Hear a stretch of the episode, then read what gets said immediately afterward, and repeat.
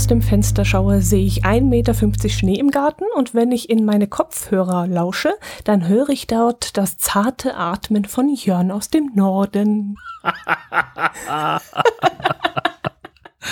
Moin Dotti aus dem Süden. ich drehe durch. Das zarte Atmen. Ernsthaft? Naja, ich wollte jetzt nicht sagen, das tiefe Schnaufen oder das abgehetzte Schnaufen, weil du so einen Stress hast. Deswegen dachte ich, naja. Naja, das, das hätte aber besser nett. gepasst, in der Tat. Du hast ja ganz schön Stress, Mensch, du armer Kerl. Ja, äh, das ist ja aber alles selbst gewählt. Ne? Also ich ähm, neige einfach immer noch dazu, viel zu selten Nein zu sagen, wenn jemand bei mir in der Bürotour steht und sagt, du äh, kannst du mal schnell. Wir hätten da und wir bräuchten noch und dann gucke ich so auf mein, meine To-Do-Liste für den Tag und denke mir, na ja, das, was ich mir eigentlich vorgenommen habe für heute, das geht ja auch noch morgen, denn der Beitrag ist ja erst für nächste Woche. Und das geht dann immer so weiter die ganze Zeit und dann merkt man irgendwann, ähm, wenn man mal 20 Minuten zwischendurch Zeit hat und so, äh, wie jetzt im konkreten Fall aus dem Flugzeug auf die Nordsee start, ach scheiße, da war ja noch was. Mhm.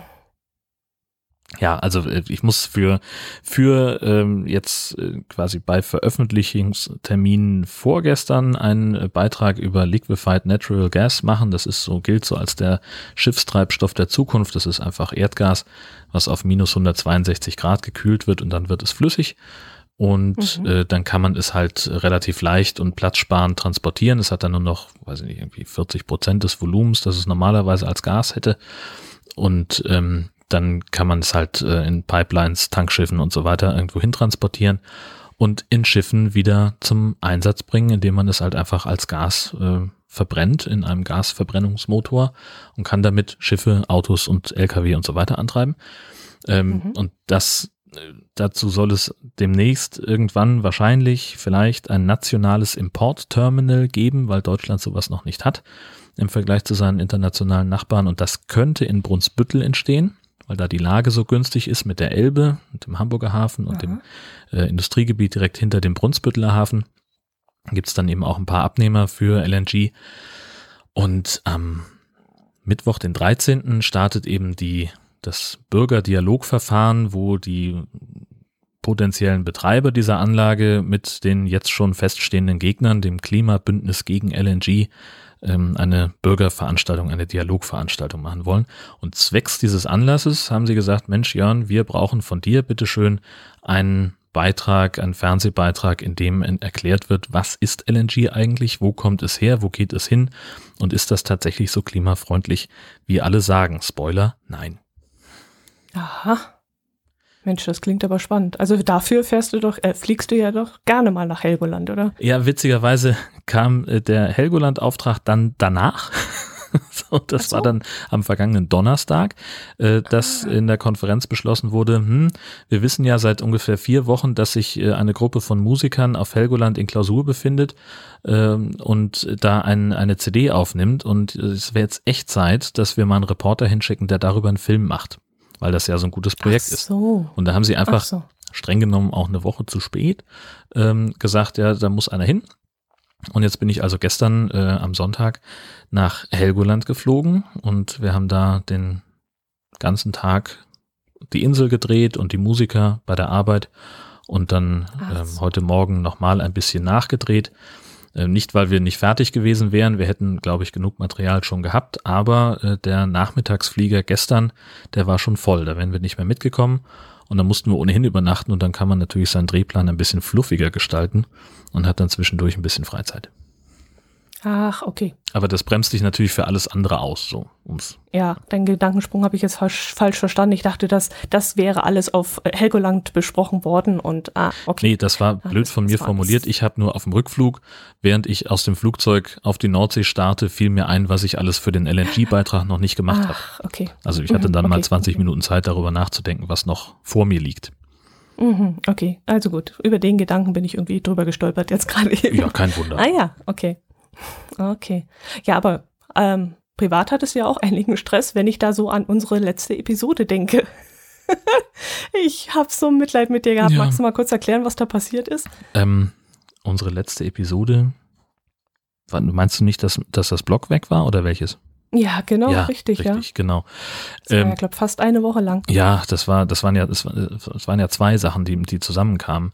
Ähm, also in einer der zahlreichen WordPress-Instanzen auf meinem Server hat es irgendjemand geschafft, Shardcode zu hinterlegen. Also der ist irgendwie durch eine schlechte Konfiguration mutmaßlich ähm, da reingekommen. Da gibt's, ich schätze mal, dass es automatisierte ähm, Programme gibt, Skripte gibt, die man nur abfeuern muss und die dann einfach äh, nach bestimmten Standardschwachstellen von WordPress-Installationen suchen ähm, und hat es geschafft, dort ausführbaren Code zu hinterlegen und den von extern aufzurufen und der hat dann irgendwas gemacht, das ich nicht nachvollziehen kann.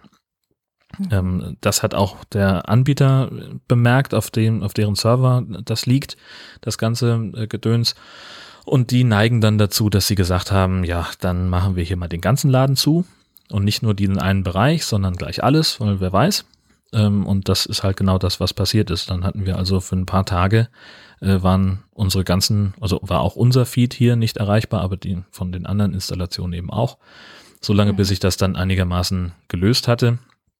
Es war dann so in dem Prozess, wie ich es mache, war es einigermaßen trivial, äh, weil ich einfach nur alles löschen musste und neu draufspielen und dann die alte Konfigurationsdatei, ähm, die, den, die die Kommunikation zwischen Datenbank und, und der, der eigentlichen Software regelt, die habe ich wieder reingezogen und dann war es kein Problem. Ähm, bis auf die Tatsache, dass dann irgendwo anders eine neue Schwachstelle aufgetaucht ist und naja, die ist dann eine Woche später ausgenutzt worden. Da war wieder alles zu. Ach, okay, das waren zwei Sachen. Mhm. Mhm. Ja, Oh je. Ich habe das bibbernd mitverfolgt. Ich kann da ja, ja eigentlich auch nicht helfend eingreifen, weil du ja derjenige bist, der am meisten Ahnung hat und über den das auch alles läuft. Aber ich habe echt in dem Moment habe ich die Hände über den Kopf zusammengeschlagen und habe mir gedacht, mein Gott, bin ich froh, dass du das machst und davon doch einigermaßen Ahnung hast, weil ich wäre völlig hilflos. Ich könnte mir dann wirklich nicht helfen, wenn sowas auftauchen würde. Ich mache zwar fleißig meine Backups, aber wenn dann wirklich mal was wäre, ich wäre absolut hilflos. was, was, was glaubst du denn, was ich bin? ich kann ja auch Ja, nur raten. So, wenn Ja. ich irgendwas mit IT machen wollen würde, dann würde ich wahrscheinlich nicht beim Radio arbeiten oder vielleicht in der IT vom Radio, äh, aber sicherlich nicht beim Radio. Also nicht, also nein, ich habe überhaupt keine Ahnung, was ich tue. Äh, ich habe einfach nur, einfach im Prinzip habe ich geraten. Und es hat Okay. funktioniert. Aber Naja, dann hast du ja zu viel Mitleid von mir bekommen. Ich habe die ganze Zeit gedacht, soll ich ihn jetzt noch mit irgendwelchen Fragen nerven oder soll ich ihn aufmuntern oder sonst irgendwas? Dann habe ich gedacht, nee, einfach nur stillhalten. Ich glaube, der hat jetzt mit sich selber genug zu tun und mit dem Ganzen. ja, das, das Ganz ruhig bleiben. Genau, das war auch äh, genau so. Und ich hatte mir ohnehin ähm, in der einen Woche hatte ich mir ohnehin einen Tag freigenommen und das, weil, also ich hatte so die, das ging irgendwie montags, Montag der 14. war, glaube ich, der, der Tag, wo zugemacht wurde. Und dann habe ich irgendwie wild rum überlegt, was kann ich tun, was kann ich tun, habe noch versucht irgendwie zu sagen, so, keine Ahnung, ich baue den, äh, die, die Datei mit dem Feed äh, irgendwie so, dass man ähm, zumindest darauf zugreifen kann, dass man zumindest die Episode runterladen kann, aber das hat dann auch nicht funktioniert, weil die Adresse dann nicht stimmte und es war alles ganz furchtbar. Aber ich wusste ja, es gibt Backups und ich musste ihn nur einspielen. Ich würde Hilfe dabei brauchen, das zu tun, äh, weil ich das auch noch nicht so gemacht habe. Ich hatte den Fall noch nie tatsächlich vorher und ähm, dann kam eben der Tag, an dem ich frei hatte, weil ich gesagt habe, irgendwann ist auch mal gut mit Arbeiten. Ich muss jetzt mal ein bisschen meine Ruhe haben und da hatte ich dann die Inspiration und den Moment der Erkenntnis. Ach was, okay. Und das hat tatsächlich geklappt. Ja, super. Also, wie gesagt, Hochachtung, ich ziehe den Hut vor dir, dass du das hingekriegt hast. Vielen Dank. Fantastisch, ja. Ja, aber auch sonst äh, lief aber bei dir alles in Ordnung, oder? Du bist gesund geblieben die letzten vier Wochen. Ja, ja, ja. Monat- Das ist alles, Monat, also Ja, das ist alles.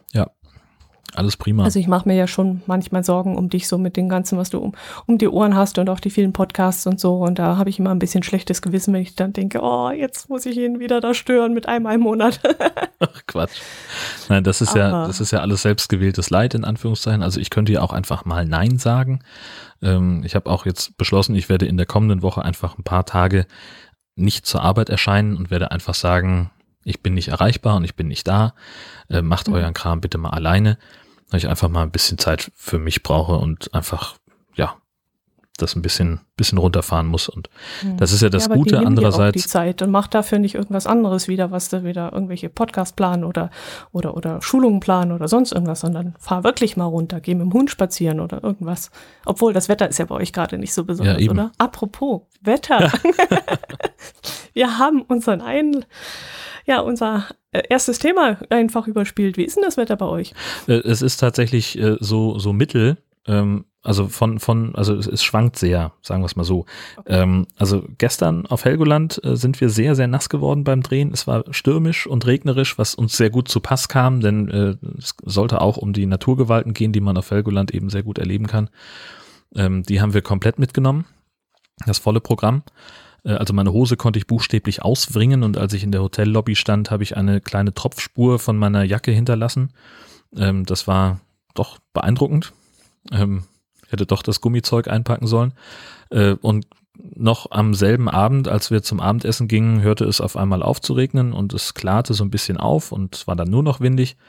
Und heute hatten wir dann tatsächlich sogar Sonnenschein, was dann wieder mittelgut für uns war, weil dann konnten wir halt sämtliche Aufnahmen, die wir heute noch machen wollten, vergessen, weil der Kontrast dann zu groß gewesen wäre. Ne, kannst du so, ja irgendwie okay. schlecht sagen, ja, hier Sturm, Wind und hast in dem einen Bild einen Regen, schneidest um, ist ein heller Sonnenschein.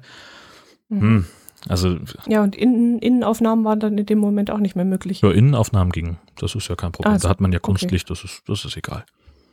Aha, eben, wollte gerade sagen, da macht man halt heute solche Sachen. Genau. Und ansonsten, es hat generell sehr viel geregnet in letzter Zeit, mal wieder. Ähm, das hatten wir ja letztes Jahr auch schon mal äh, um diese Zeit, dass einfach sehr viel Regen runterkam. Also ich habe heute auch schon wieder die ersten Pfützen auf Feldern stehen sehen ähm, die ersten vollgelaufenen Gräben. Es ist auch gerade wieder so ein bisschen schwierig äh, mit der Entwässerung. Läuft ja in Schleswig-Holstein so, dass du halt das Wasser in einem bestimmten Grabensystem sammelst und dann in immer größere Gräben und Siele dann später, ähm, die auch nichts anderes sind als große Gräben, leitest und dann hast du am Deich irgendwann so ein, ähm, so ein Schöpfwerk oder auch einfach ein, ein, ein Siel, ähm, das eine so ein, also im Prinzip ein, eine Durchstich in den, durch den Deich, wo dann eine äh, physikalische äh, Klappe ist, wo der Wasserdruck im Zweifelsfall das die Tür zudrückt, dass da kein Wasser reinfließen kann, aber jederzeit kann Wasser rausfließen. Und das Problem ist immer, wenn der, wenn der Wind ungünstig steht, sprich von Westen weht, äh, dann kannst du, dann drückt da halt Wasser rein in Hafenbecken und, und Sielläufe und dann fließt das Wasser Hinterland, aus dem Hinterland nicht ab. Und das führt dann im Endeffekt dazu, dass auch wieder Wiesen und Felder überschwemmt werden. Ach, okay. Ja. Und mal gucken, es fängt jetzt gerade an, ähm, wie sich das Wetter weiterentwickelt. Ähm, so, ich glaube, es ist jetzt noch kein großes Problem, weil die Bauern, soweit ich weiß, auch gerade nicht auf die Felder müssen. Ähm, aber natürlich sind schon Sachen ausgesät. Wenn das jetzt länger anhält, dann könnte es natürlich sein, dass da die Ernte, die sowieso schon wegen des schlechten letzten Jahres, ja genau, ja, natürlich, wir hatten mhm. ja diesen, diesen super trockenen Sommer davor schon irgendwie so ein Matscheherbst, der von August bis März ging. Und äh, wenn das jetzt wiederkommt, so, pff, dann kriegen die langsam Probleme. Mhm, mhm. ja, ich kann mich daran erinnern, dass es letztes Jahr um die Jahreszeit auch so viel geregnet hat bei euch. Ja, das war echt krass. Hm. Hm. Hm. Ja, und bei euch ist Schnee, ja. hast du gesagt. Bei uns ist Schnee, Schnee, Schnee. Nach, unserem, nach unserer letzten Aufnahme hat es ja noch ein paar Tage weiter geschneit. Und dann hatten wir insgesamt, glaube ich, innerhalb von zehn Tagen 2,20 Meter inzwischen vor der Tür liegen. Und äh, das ist zwar mit der Zeit halt zusammengesackt durch die Feuchtigkeit und durch Sonne und so. Äh, aber es kam immer wieder Neues drauf. Also wie gesagt, von 1,50 Meter, wenn ich aus dem Fenster schaue, ist der Garten immer noch voll. Wir fahren da wie so durch eine Bobbahn links und rechts die Schneewände hin äh, hoch und mit dem Auto fährst du da immer so durch. Das ist immer sehr spannend und sieht immer ganz gut aus. Aber ja, es ist, es ist genug. Also es reicht jetzt langsam. Ja. Wir wollen nicht mehr. Aber jetzt gab es ja auch, äh, also ist ja schon eine Weile her, aber in einigen Landkreisen gab es ja richtig Katastrophenalarm und Leute standen völlig hm. verzweifelt vor den Kameras der staunenden Weltöffentlichkeit und haben erzählt, dass es also äh, in der Form so noch nicht da gewesen ist und das äh, alles ganz furchtbar. Und wenn der Schnee feucht wird, dann wird er ja auch schwerer, was ich mir schon gleich gar nicht erklären kann. Naja, doch, das wird ja dann das 10 bis 15-fache schwerer, der Schnee. Das ist klar, wenn die Feuchtigkeit, das ist wie ein Schwamm, der saugt das richtig auf. Weil du musst dir vorstellen, der Schnee ist ja recht fluffig und, und ausgedehnt. Und wenn dann Regen reinfällt, dann komprimiert das schon und der Regen, der bleibt da drin in mhm. dem Schnee. Das ist wirklich wie ein Schwamm. Aber sagen wir mal so, es ist halt, ich habe die Diskussion auch mitverfolgt. Ich habe mich teilweise auch anstecken lassen. Ich habe meinen Herz allerliebsten auch gefragt, soll man nicht doch lieber die Garage abschaufeln? Die könnte zusammenbrechen. Und da hat er nur abgewunken, hat gesagt, jetzt lass dich doch bitte nicht von dieser Panik ähm, einholen. Wir haben hier wunderbar gebaut. Wir, das Haus ist 40 Jahre alt. Äh, das hat schon ganz andere Winter äh, überstanden und das ist äh, alles gar nicht so wild. Und so ist es auch. Also unsere Häuser sind schon so fest gebaut und so solide gebaut und wir haben ja auch ähm, Vorschriften, wie das Dach, welche Schräge es gebaut werden muss und äh, welche Lasten es ausheben muss. Also von dem her, da kann nicht viel passieren. Was halt wirklich abgeschaufelt werden muss, das sind so öffentliche Gebäude wie, ähm, wie Hallen, also so, ähm, na, so Eishallen, die eben mit äh, Flachdach ausgestattet sind, da kann es gefährlich werden oder auch gut, so ähm, ja Werkzeug, nicht Werkzeughallen, ähm, na, wo so Unternehmen drin sind, ähm, so große Hallen, so Arbeitshallen. Die müssen natürlich auch abgeschaufelt werden, aber so unsere ganz normalen Wohnhäuser mit diesem Schrägdach und der dementsprechende Bauweise, da kann eigentlich nicht viel passieren kann nicht, aber dann sie hörst du dann natürlich wieder solche Sachen wie, dass eine Schneelawine einen Berg runtergerutscht ist und ein Haus mitgerissen hat. Dagegen ist man dann natürlich auch nicht gesichert. Und solche Schreckensmeldungen, die dann wieder verbreitet werden, die äh, erzeugen natürlich auch wieder Angst. Und ähm, ja, wie gesagt, ich habe mich auch ein bisschen dran anstecken lassen und habe dann auch gefragt, aber es ist auch nichts passiert. Also beim Nachbarn ist was passiert. Der hat oben eine Solaranlage drauf und da lag ungefähr ein halber, drei, Mittel, äh, drei Viertel Meter Schnee.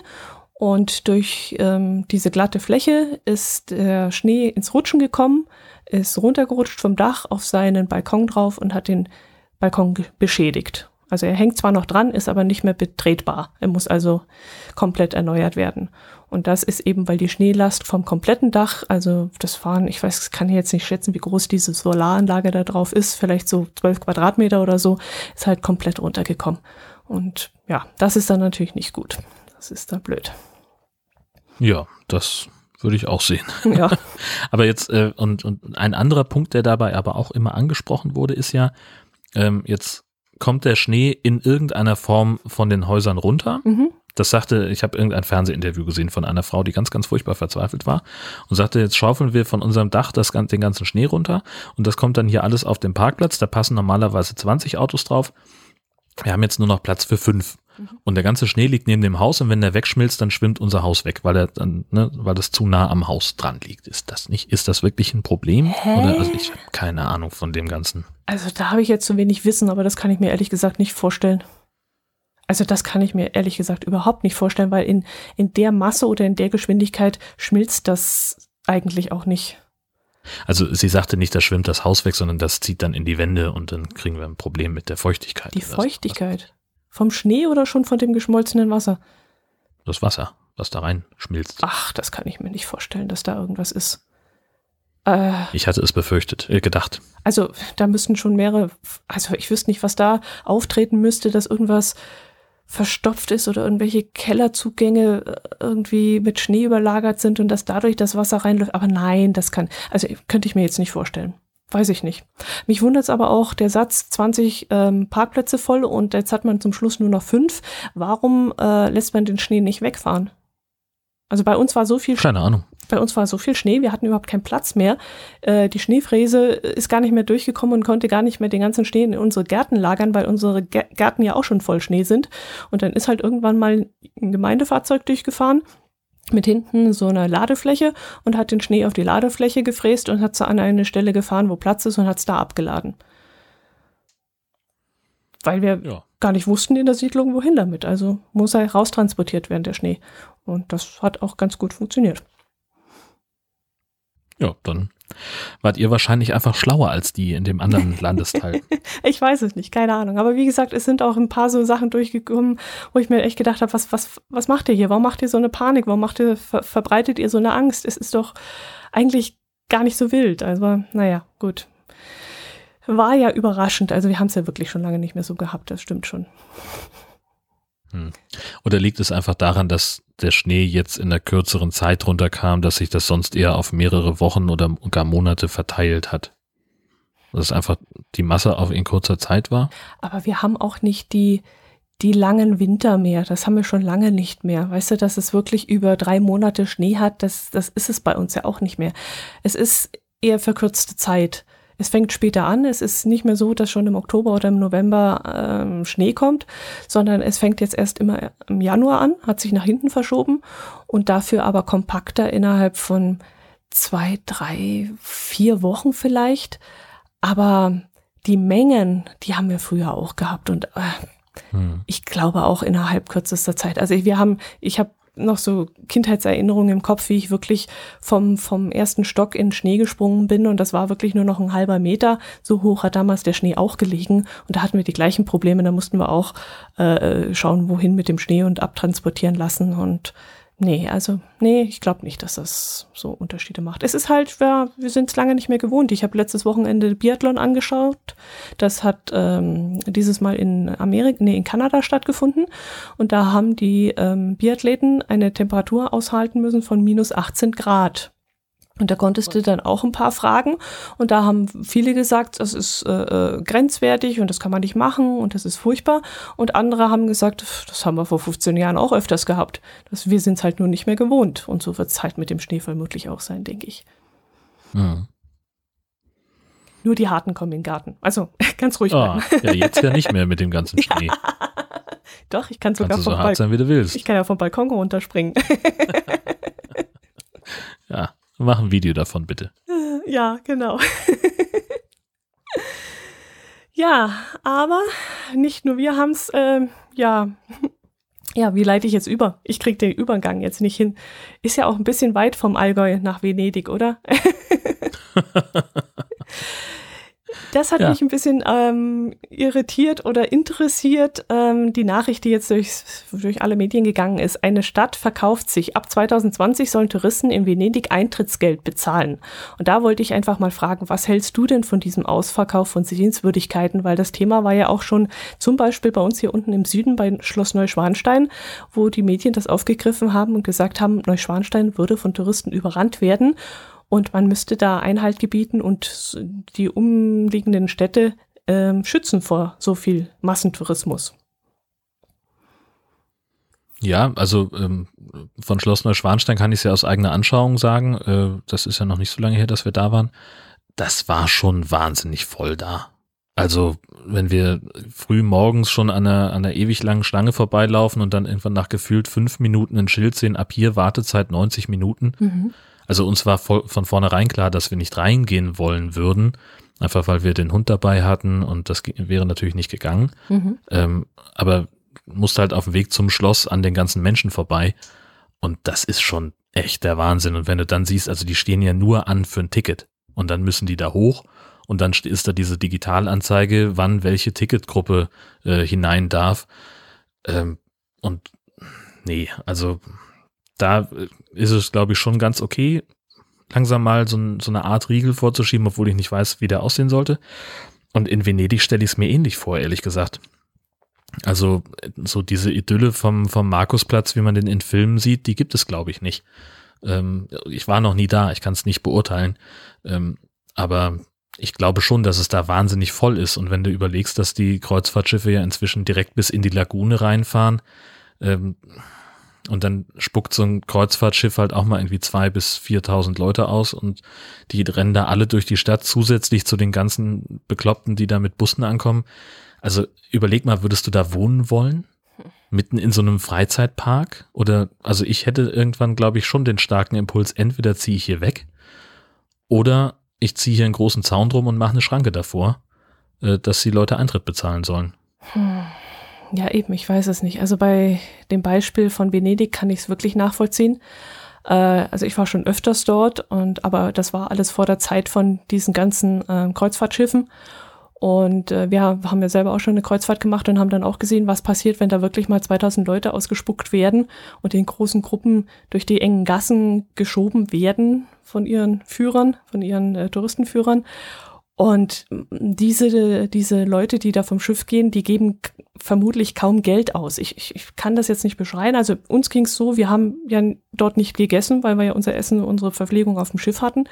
Und so großartig irgendwelche Souvenirs oder irgendein Kram kaufst du dir ja auch irgendwann nicht mehr. Also sonst wird dir die ganze, keine Ahnung, dann wird dir die ganze Bude vollgestellt mit irgendwelchen Souvenirs. Macht man ja irgendwann auch nicht mehr. Also ich kann mir auch nicht vorstellen, dass irgendein wirtschaftlicher Vorteil also, dass der wirtschaftliche Vorteil so sehr überwiegt, dass man das in Kauf nehmen möchte. Ähm, Venedig ist allerdings äh, relativ fixiert auf, sagen wir mal, drei bis vier Sehenswürdigkeiten. Äh, der Markusplatz, die Rialto-Brücke, was würde mir jetzt noch einfallen, der Dogen, Dogenpalast. Aber wenn du ein bisschen abweichst von den normalen Routen und ein bisschen ins Hinterland gehst, dann findest du eigentlich noch ruhige Ecken. Ähm, noch. Ja, noch, genau. Die Schiffe werden immer größer und ja, das ist eben die Frage. Soll man sagen, aber ich glaube, errei sie erreichen damit nichts. Also mit dieser Eintrittsgebühr, ich weiß gar nicht mehr, was das war. Ich glaube, 4 Euro, 6 Euro und 8 Euro. Warte mal, ich habe es mir irgendwo notiert. Ähm, 6 Euro sollen Besucher an normalen Tagen bezahlen, 8 äh, Euro sollen sie an mittleren Ansturmtagen zahlen und 10 Euro sollen sie am Karneval oder im August bezahlen, wenn die Stadt aus allen Nähten platzt. Ich glaube ehrlich gesagt nicht, dass das hilft. Wir haben so eine Touristensteuer schon mal vor vielen Jahren auf Mallorca bezahlt und uns hat es auch nicht davon abgehalten, dorthin zu fliegen und dort Urlaub zu machen. Ich glaube, da müssen andere Mittel. Naja, also vielleicht trägt es zu so einer Art Entzerrung bei, ne? dass du halt dann vielleicht für die Leute einen Anreiz schaffst zu sagen, naja, okay, dann weichen wir eben auf ein anderes Datum aus und müssen dann äh, und, und sparen da so ein bisschen Geld. Vielleicht funktioniert das, aber auch natürlich nicht mit jedem. Vollkommen klar. Wenn du, äh, was weiß ich, bist aus Gründen äh, auf eine bestimmte Urlaubszeit angewiesen, was weiß ich, hast schulpflichtige Kinder und kannst nur in den Ferien weg. Natürlich musst du dann eben zu der Hochsaison da auftauchen und dann zahlst du halt die 10 Euro, wenn du es sehen willst. Ähm, aber vielleicht führt das dazu, dass Leute ähm, sich auch zweimal überlegen, muss ich da jetzt noch ein drittes Mal hinfahren? Und dass du so die, die Touristenströme ein bisschen steuern kannst. Ach so.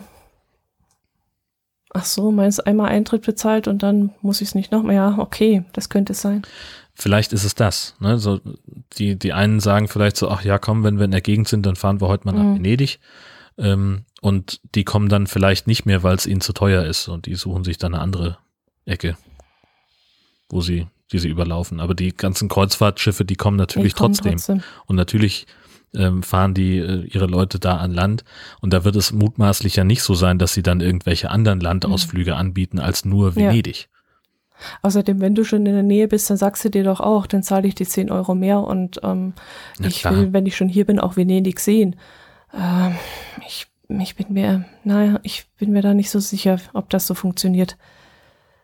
Ich wüsste aber ehrlich gesagt auch keine andere Idee, um das Ganze einzudämmen. Die Menschen reisen immer mehr, sie haben auch immer mehr das Geld dafür. Ähm, es werden immer mehr Touristen. Ich hätte keine Idee, wie man das machen soll. Ganz ehrlich.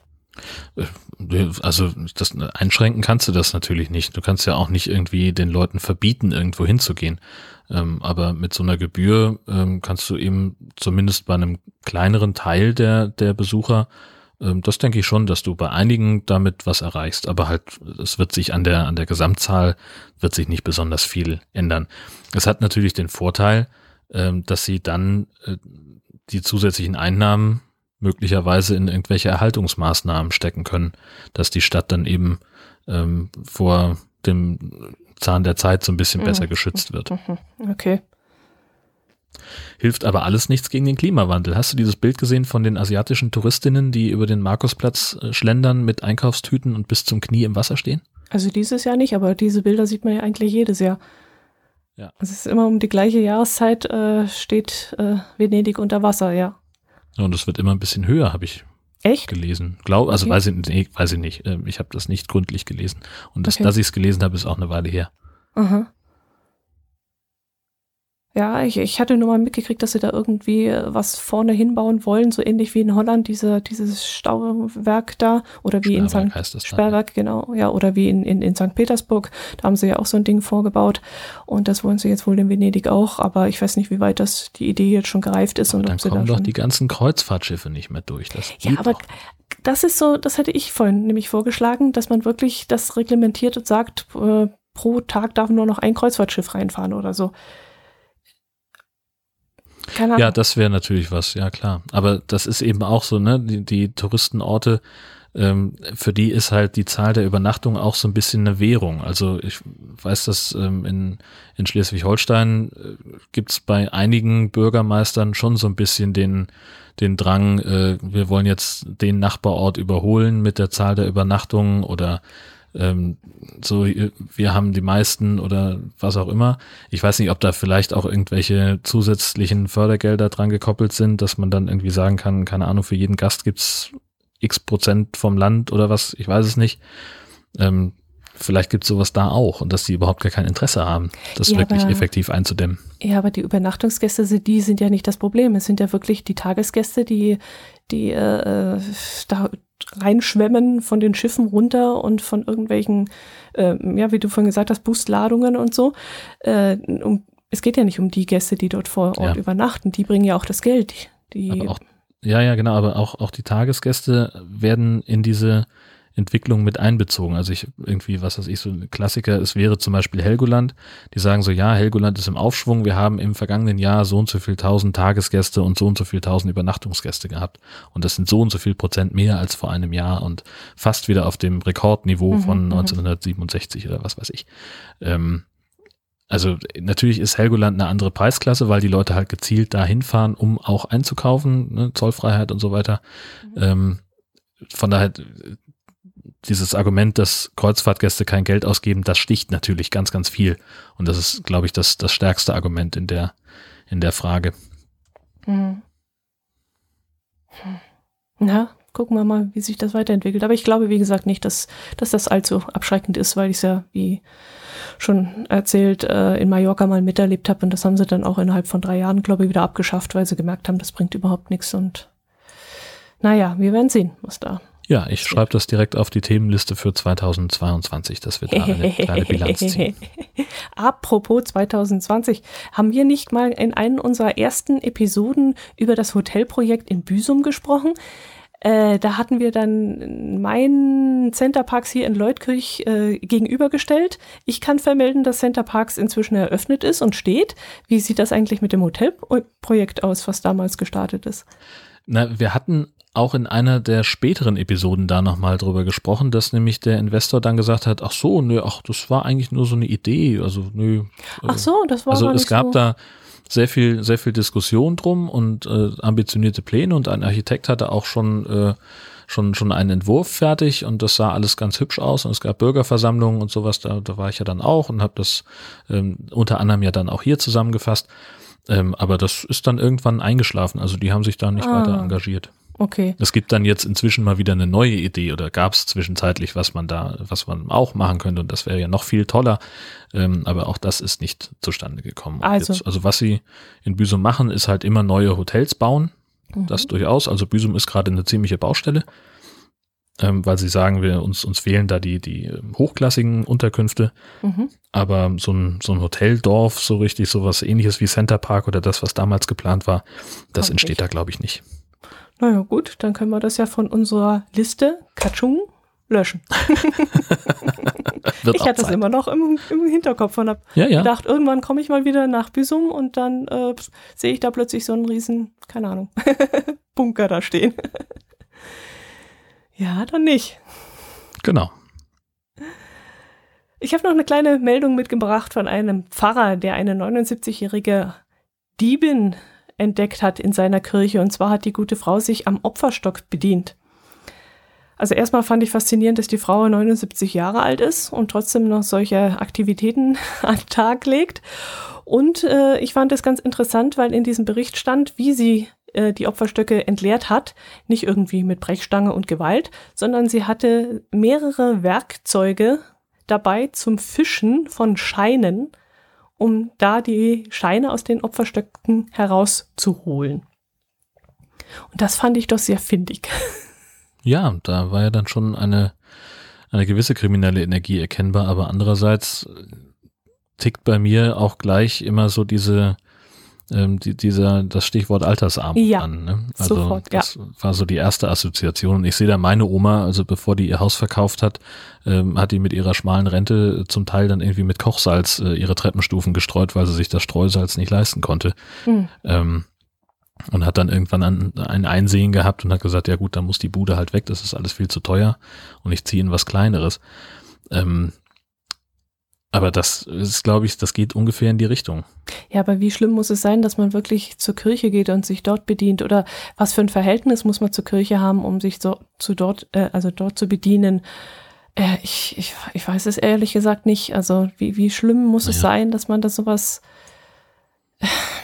Ich glaube, da spielt möglicherweise dann auch ein bisschen eine, eine, so ein bisschen eine, eine Scham mit rein, äh, dann doch nicht zum Amt gehen zu wollen, ähm, weil keine Ahnung, also es gibt ja durchaus Möglichkeiten mit Wohngeld und äh, Rente aufstocken und so weiter, ähm, aber da musst du natürlich auch ein bisschen was über dich ergehen lassen und das ist alles so ein bisschen von einem, das hat ja auch so ein, so ein Nimbus von ausgegrenzt werden und nicht mehr zur Gesellschaft dazuzugehören. Vielleicht das, also das höre ich immer wieder, ne? Also auch in dieser Debatte um die, äh, um die die ähm, Grundrente, die sie da gerade, die gerade aktuell läuft.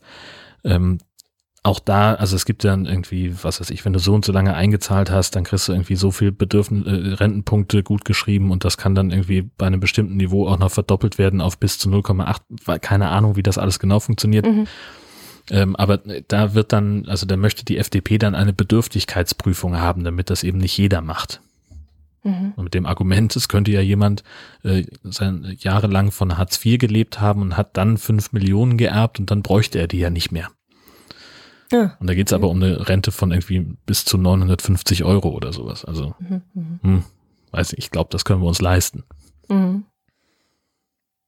Ähm, aber das, äh, wie gesagt, ich, das in der Di Diskussion ähm, habe ich dann schon ein, zweimal auch gehört, ähm, dass Leute vielleicht einfach nicht zum Amt gehen und sich das nicht geben wollen Also und dann stattdessen lieber so ein bisschen rumkrebsen.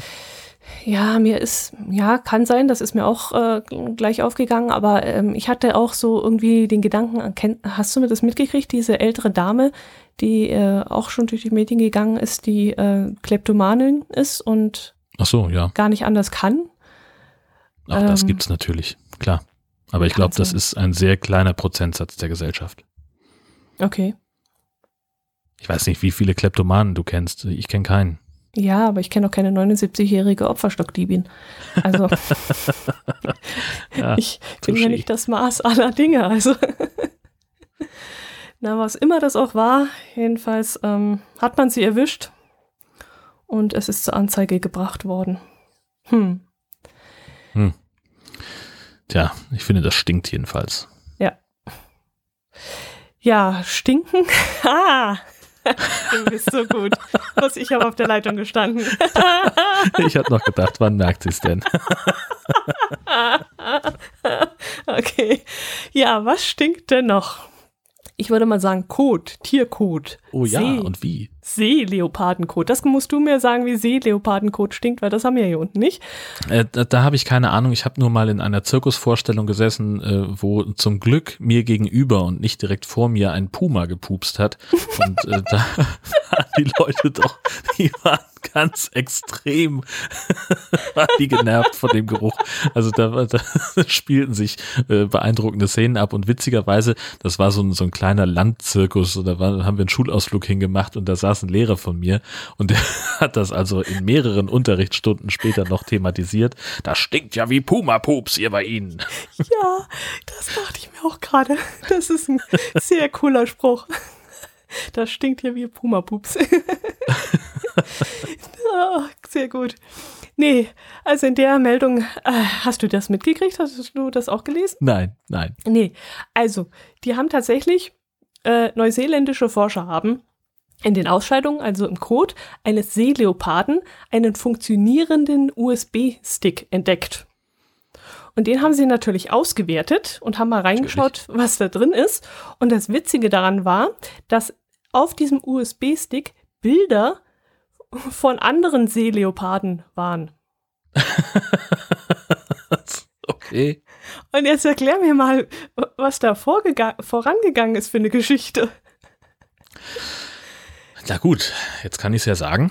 Ähm, nee, also ich glaube, die waren einfach zusammen in der Kneipe und haben eine schöne Party gefeiert und mit ganz vielen Selfies. Und dann stellt sich raus, dass auf einem der Bilder ein Seeleopard zu sehen ist, der äh, eine Affäre mit einem Weibchen hat und seine mhm. Ursprung, seine, seine, seine Lebenspartnerin darf das nicht wissen. Und deswegen hat er gesagt, Fred, gib, du gibst mir sofort die Bilder. Und äh, Fred sagte, ich habe sie hier auf dem USB-Stick, aber ich gebe sie dir nicht, hihi. Und dann ging das hin und her und sie haben sich ein bisschen geprügelt und äh, er wollte sie nicht rausrücken und hat den dann einfach verschluckt. Okay. Das und ist meine Theorie. Und wie kommt jetzt das Foto von dem blauen Kajak auf diesen Stick drauf? Es war zufällig da. Es war in der Kneipe zum blauen Kajak. Verstehe die Frage nicht. Ja, okay. Das ist völlig klar. Also ich versuche jetzt mal eine ganz andere Theorie. Da war ein Forscher, der hat die Seeleoparden fotografieren wollen und hatte seine Kamera dabei und hatte dann irgendwann die Bilder auf den Stick gespeichert und äh, er kam dann in Seenot oder es wurde ein bisschen kabbelig, das Wasser und seine Ausrüstung inklusive dieses Sticks ist über Bord gegangen. Und da sie sich ja gerade in der Nähe dieser Seeleoparden aufgehalten haben, kam da der Seele äh, Seeleopard angeschwommen und hat mal kurz zugeschnappt, als er gesehen hat, oi, da kommt ein Leckerli gerade aus dem Boot gefallen und das esse ich doch gleich mal. War jetzt hm, auch Klingt schön unrealistisch auf. für mich. Kann ich mir überhaupt nicht vorstellen. Ich habe es jetzt auch ein bisschen ausgeschmückt, aber ich glaube, die Geschichte kommt näher als jetzt an deine. das ist nur deine Meinung. Achso, okay. Oh je, oh je, oh je. Dann erzähl du uns mal bitte schön, damit ich nicht dauernd hier quatsche vom Terrorverdacht in Dithmarschen, weil das ist ja vermutlich etwas, was wir eigentlich zum Schluss erzählen sollten, wenn die Stimmung wieder runtergezogen werden müsste, oder? Na, ach, gar nicht mal. Kann also mal? das ist ein, ein Thema, was uns ähm, vor einiger Zeit ziemlich äh, beschäftigt hat im Kollegenkreis. Ähm, da kam dann morgens ähm, Viertel vor acht äh, ein Spiegel-Online-Artikel, ähm, dass in Meldorf in Dithmarschen ein äh, drei Terrorverdächtige verhaftet worden sein sollen. Und es stellt sich raus, also Meldorf ist eine Kleinstadt in Dithmarschen, 7000 Einwohner leben da und äh, unter anderem eben auch drei Männer aus dem Irak, die seit 2015 subsidiären Schutz in Deutschland genießen. Also das bedeutet, dass es keine Asylgründe gibt, dass man die aber auch nicht abschieben kann, weil ihnen im Heimatland eben ähm, Tod oder Folter drohen. Mhm. Ich habe immer noch nicht verstanden, warum das kein Asylgrund ist, aber darum geht's auch nicht. Ähm, und die, äh, also die beiden Jüngeren, die beiden 23-Jährigen, haben sich dann wohl im, also zum Ende des vergangenen Jahres überlegt, so oh, lass mal Terroranschlag machen und haben sich äh, dann auch gedacht, so, hm, na, wie stellen wir es an? Ja, Bombe wäre gut, haben also erstmal gegoogelt, wie baut man eigentlich so eine Bombe und haben dann irgendwann äh, Silvesterfeuerwerk gekauft, um da das Schwarzpulver rauszukriegen, haben auch schon bei einem Bekannten im Internet oder in, in Großbritannien ähm, haben sie einen Zünder bestellt. Den hat, äh, das hat der, der MI5 äh, mitbekommen, also das ähm, britische Pendant zu unserem BKA. Mhm. Und die haben das abgefangen und einen Hinweis nach Deutschland gegeben.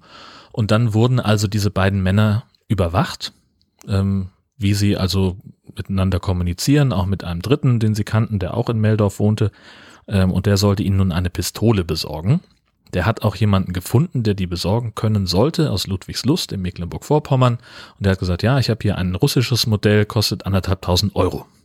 Und haben die gesagt, das ist uns aber zu teuer. Dann ist er noch runtergegangen auf 1200 Euro. Und dann haben sie immer noch gesagt, nein, das ist zu teuer. Und dann hat er gesagt, dann halt nicht. Dann haben sie sich überlegt, dann lassen wir, lassen wir irgendwie einen Terroranschlag mit dem Auto machen. Dann haben sie sich angeguckt und haben gesagt, hast du eigentlich einen Führerschein? Nee, müssen wir erstmal Fahrstunden nehmen. Und in dieser ganzen Zeit wurden die überwacht von bis zu 200 Beamten, teilweise rund um die Uhr. Und irgendwann hatten sie halt genug Beweise zusammen, dass sie gesagt haben, jetzt nehmen wir die Hops. Und äh, das ist halt passiert. Irgendwie Anfang Februar war das. Und äh, dann wurden sie ähm, nach Karlsruhe gefahren, weil das natürlich die Vorbereitung einer schweren staatsgefährdenden Gewalttat war.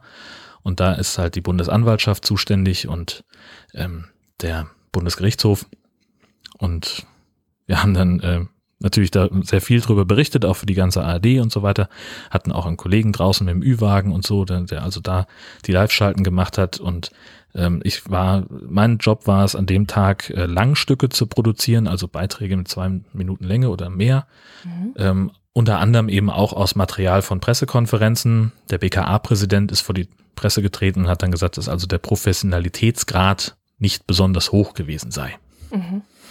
Was eben sich unter anderem darin begründet, wie sie es angestellt haben, äh, im Internet googeln, ohne irgendwelche An Anonymisierungsservices zu mhm. benutzen. Mhm nicht im Dark Web bestellen, wo man sie nicht verfolgen kann, ähm, kann verschlüsselten Messenger benutzen oder ähm, halt auch einfach mit Schwarzpulver aus dem Silvesterböller eine Bombe bauen wollen. Das ist halt jetzt nicht unbedingt das mhm, mh. Mittel der Wahl offenbar. Mhm, mh. Okay. Ja, so und also sie hatten noch kein konkretes Anschlagsziel, ähm, sagen alle, die damit betraut sind und ähm, ja, insofern gut, dass sie die jetzt haben, aber es wäre halt wahrscheinlich auch erstmal nichts Schwerwiegendes passiert. Okay, okay. Mit was müssen die dann in diesem Fall rechnen? Das habe ich jetzt nicht nachgeguckt, wie das Strafmaß ist, aber naja, jetzt muss man erstmal gucken. Jetzt sind dann demnächst, also die sitzen jetzt in Lübeck in der, in der JVA. Mhm. Der Prozess wird in Hamburg stattfinden. Mhm. Äh, Prozess, ne? Das heißt Verhandlung. Ähm, und dann mal gucken, was da rauskommt. Aber das wird sich jetzt noch ein paar Monate hinziehen. Mhm, mhm. Und wie lange hat sich das dann beschäftigt, das Thema? Also äh, war das jetzt eine kurze äh, Angelegenheit von ein paar Tagen oder? Es war an dem Tag und dem, dem Folgetag auch noch ein bisschen. So, und dann haben wir okay. jetzt noch mal vor ein paar Tagen nachgefragt, ähm, ob es was Neues gibt. Und das war tatsächlich ganz witzig. Ähm, ich habe dann die Pressestelle angerufen von der Bundesanwaltschaft und ähm, habe eben meine Frage formuliert und die Sekretärin dort hat das pflichtschuldig aufgenommen, hat mir einen Rückruf zugesichert und kaum sechs Stunden später meldete sich dann eben die Pressesprecherin der Bundesanwaltschaft und äh, schalmeite ins Telefon, Hallo, hier ist Köhler, Bundesanwaltschaft. Nein. So, was? Entschuldigung, bitte wie? Ja, Sie haben doch gefragt, sagt sie, ob es was Neues gibt. Ich sage nein. Und dann haben wir uns gegenseitig ein bisschen, bisschen bekichert und haben dann noch ein bisschen drüber gesprochen, was es denn überhaupt gäbe und ob es einen Zeitplan gibt und sagt sie auch wieder nein. Mhm. Ähm, also man weiß es halt einfach nicht, wie lange das dauert. Sie sind noch dabei, die Beweise zu sichern von den sichergestellten Datenträgern. Okay. Aha. Hm. Ja. Ja, aber die Meldung an sich, das, das reißt einen doch erstmal, oder? Wenn man sowas dann hört, da zuckt man doch erstmal zusammen. Ja, also wir hatten zum Glück dann ein bisschen Vorlauf, ne? Also wir sind da ja, ähm, also äh, wir sind dann halt ja von, von den ganzen Strukturen äh, doch so gut aufgestellt, dass wir halt einfach dann auch, du weißt dann halt, wie der Tag aussieht. Mhm. Kam halt dann morgens irgendwann äh, in unserem NDR-Messenger der Text so, Achtung, heute Großkampftag, das und das und dann kam halt der Link und dann kommen auch schon von den Kollegen so die, die Hinweise, ja, ich bin in zehn Minuten im Studio und äh, ich, ich habe dann geschrieben, ja, ich, ab neun bin ich da, ich habe heute nichts, äh, ich kann mich um alles kümmern, was wir brauchen. Und so hat sich dann der, der Tag einigermaßen aufgeteilt und dann haben wir halt mit den Hörfunkkollegen uns äh, die, die Arbeit auch so breitflächig wie möglich verteilt, dass es dann eben auch nicht in Stress ausgeartet ist. Ähm, die Fernsehkollegen haben ziemlich gerödelt. Oh, die waren okay. mit Live-Schalten und Stücken, das dauert einfach, Fernsehen dauert einfach wahnsinnig lange mhm. in der Produktion. Da ist Hörfunk einfach sehr, sehr schnell. Und die hatten ein bisschen höheren Stressfaktor als wir, aber auch das hat gut hingehauen. Und das sind einfach, dann irgendwann gibt's auch einfach so Abläufe, da weißt du halt einfach, was auf dich zukommt, was erwartet wird. Also in so einem Fall gibt's auch klare Regeln in der ARD, wenn so eine Meldung kommt, äh, dann musst du erstmal äh, eine Minute für die Nachrichten produzieren und dann so drei Fragen, drei Antworten, also so ein Kollegengespräch in Anführungszeichen, was dann natürlich nicht live ist, aber ähm, ja, also so eine Anmutung davon haben soll. Und dann, sobald es möglich ist, soll man eben auch ein, ein Langstück anbieten, einen zwei Minuten, drei Minuten Beitrag mit O-Tönen drin. Ähm, und das, dieser Ablauf ist halt immer klar. Und dann rufen unter Umständen irgendwelche Wellen an, irgendwelche Sender, die dann sagen, ja, guten Tag, wir hätten hier gerne für, für 12 Uhr ein Gespräch in den Nachrichten von Bayern 3 oder sowas. Mhm, mhm.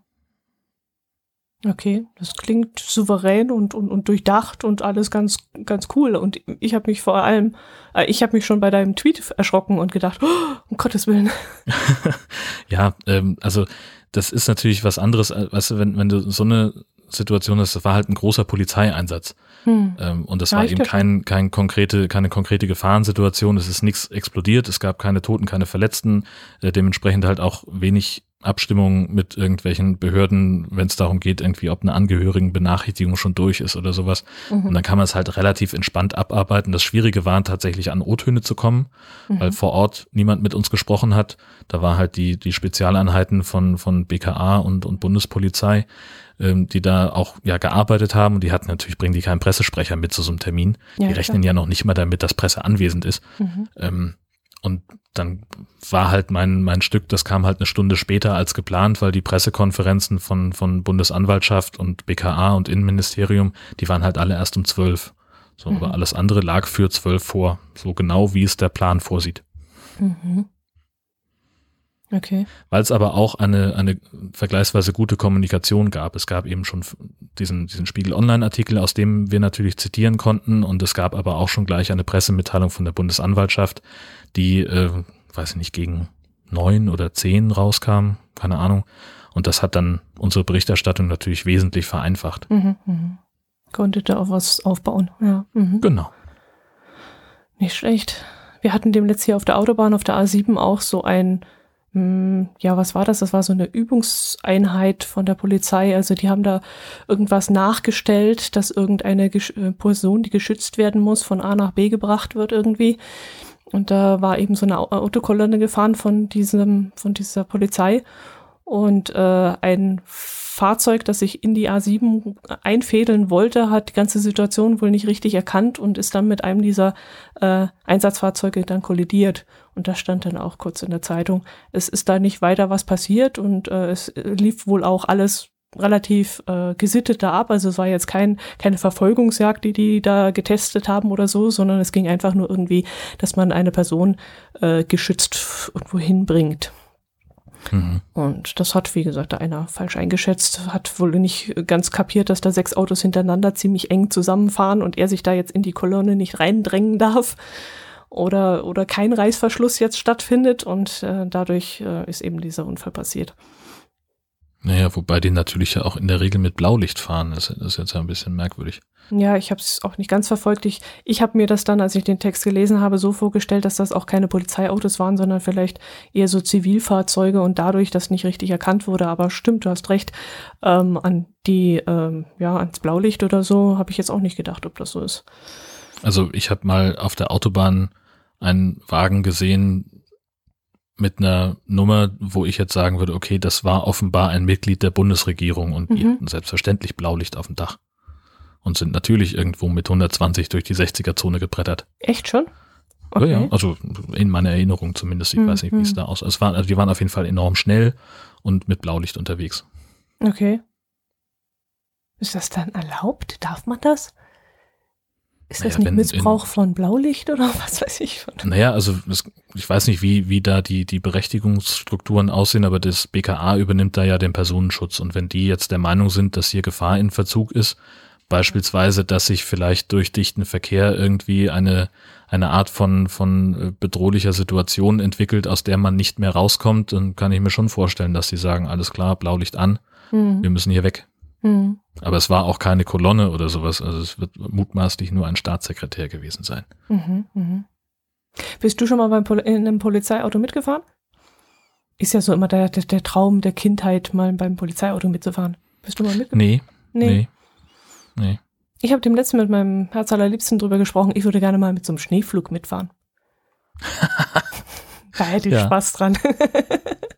mein Herz allerliebst hat gesagt, ist doch langweilig da mit 40 km/h. Und habe ich gesagt, nee, ich finde das irre spannend.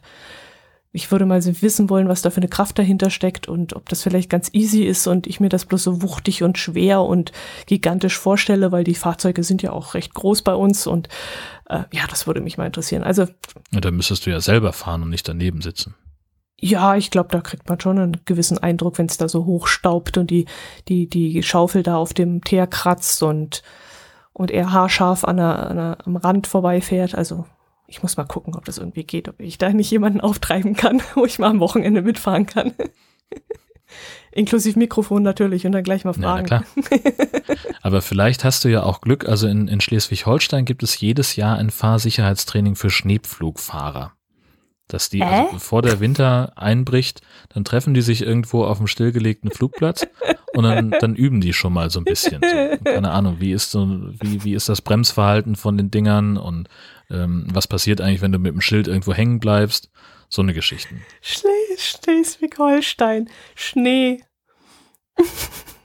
Naja, also gibt's hier ja durchaus, ne? Äh. nicht in der Menge. So, aber wir haben durchaus Winter, wo hier auch mal 30, 40 Zentimeter Ja, Schnee liegen. Und dann sind hier alle, drehen hier alle durch. Ja, kann ich jetzt nicht so ernst nehmen, ehrlich gesagt. Ja, du vielleicht. Ich Hier äh, schraubst du knapp an der Katastrophe vorbei. Mhm. Ich werde berichten. Also wenn ich das mal mitmache, werde ich berichten. ja, ansonsten verbrennen wir den Winter wieder mal. Bei euch gibt's wieder das Biegebrennen und bei uns wieder den Funken, oder? Genau, richtig. Also jetzt am 21. Februar ist äh, traditionell Biekebrennen. Ähm, das läuft ab wie jedes Jahr. Sind ja jetzt schon an den üblichen Stellen ähm, sind große Reisighaufen aufgeschüttet. Ähm, die liegen schon bereit. Und jetzt hoffen natürlich alle, dass es dann so ein bisschen abtrocknet, dass das Zeug dann auch wirklich brennt. Ähm, und dann wird's wieder ganz viel Grünkohl geben und Oh. ähm, Leute mit Fackeln, die äh, zu den Reisighaufen hinziehen. Und ich bin noch am überlegen, wo ich dieses Jahr sein möchte. Ähm, also Abby hat schon, also unsere Gast-Teenie Abby hat schon Interesse bekundet, an dieser Traditionsveranstaltung teilzunehmen. Ähm, ich könnte mir natürlich einerseits vorstellen, aufgrund der Nähe, dass wir einfach hier in Husum an den Dockhook fahren, aber ich glaube, das ist nicht ganz so stimmungsvoll wie beispielsweise in Tönning, wo ähm, Kinder in hohem Bogen Fackeln ins Feuer werfen und das, das sieht wirklich toll aus. Ähm, in Husum ist es so, dass das die Jugendfeuerwehr macht und jetzt weiß ich natürlich nicht wie. Ähm, ob die auch Fackeln werfen oder ob die sich was anderes überlegt haben. Und es wird mutmaßlich ziemlich voll werden. Es gibt da nur eine Zufahrtsstraße und auf dem Parkplatz am Ende der Zufahrtsstraße, da ist das Feuer. Äh, Das heißt, da wirst du wahrscheinlich gar nicht parken können. Es gibt ein Bus-Shuttle und ähm, naja, in Deutschland ist das ganze Thema Bus-Shuttle ja immer so ein Problem für die Leute. Die kriegen das nicht so richtig auf die Reihe. Ähm, zumal dann auch in der Einladung schon steht, für die Rückreise solle man bitte viel Zeit einplanen. Und naja, da weiß ich noch nicht so ganz genau, ob wir dann nicht vielleicht lieber nach Tönning fahren, wo es, es mehrere Ausfahrten gibt. Mhm. Ähm, ich habe jetzt gerade versucht, noch nebenbei was rauszufinden, weil mir nämlich heute ein Bericht äh, an mir vorbeigeflattert ist. Da ging es, glaube ich, um Lustenau in Österreich. Da sollte ein besonders großer Funken aufgebaut werden, und zwar einer, der äh, ins Guinness Buch der Rekorde kommen soll. Ich glaube mit 59 Meter Höhe. Was? Ich, ach, ich finde es jetzt leider nicht so schnell, aber das waren schon gigantische Maße. Aber der wird jetzt wahrscheinlich gar nicht zustande kommen, weil äh, eine Anzeige gegen den Bürgermeister erstattet wurde wegen Umweltverschmutzung. Feinstaub. Genau. Echt? Ja. Lass, es, lass mich raten, das war der Kachelmann. Der war gut. der war gut. Kurzer Kontext für alle, die es nicht mitkriegen. Jörg Kachelmann ist derjenige, der auf Twitter spätestens ab Mitte September anfängt zu hetzen, äh, dass die Leute doch gefälligst ihre Kaminöfen auslassen sollen wegen des Feinstaubs. Und der das auch immer in einem Tonfall macht, wo ich sage, jetzt mache ich den Ofen gleich dreimal an. Einfach aus Protest, weil ich mir das nicht gefallen lassen möchte. Wir haben tatsächlich dieses Jahr zum ersten Mal äh, unseren Ofen angemacht. Also wir haben ja überhaupt zum ersten Mal einen Ofen, so geht schon los. Ähm, und jetzt mussten wir ihn tatsächlich anmachen, weil unsere Heizung nämlich kaputt war. Oh. Ähm, die hat sowieso schon immer so ein bisschen Malheur gehabt und äh, jetzt hat sie dann in der vergangenen Woche äh, wirklich äh, die, die Grätsche gemacht, alle Viere von sich gestreckt.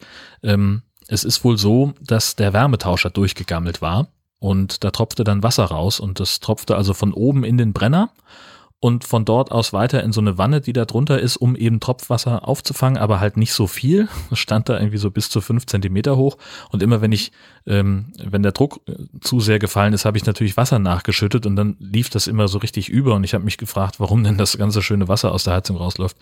Ähm, und jetzt hat mein Klempner da, der das ganze Ding getauscht hat, den Wärmetauscher-Tausch durchgeführt hat und äh, der hat dann auch gesagt, so, es wäre gut gewesen von ihren ganzen Vorgängern, die hier gelebt haben, wenn die sich nach 2008 mal um eine Wartung gekümmert hätten und das war der letzte Wartungsstand. Oha.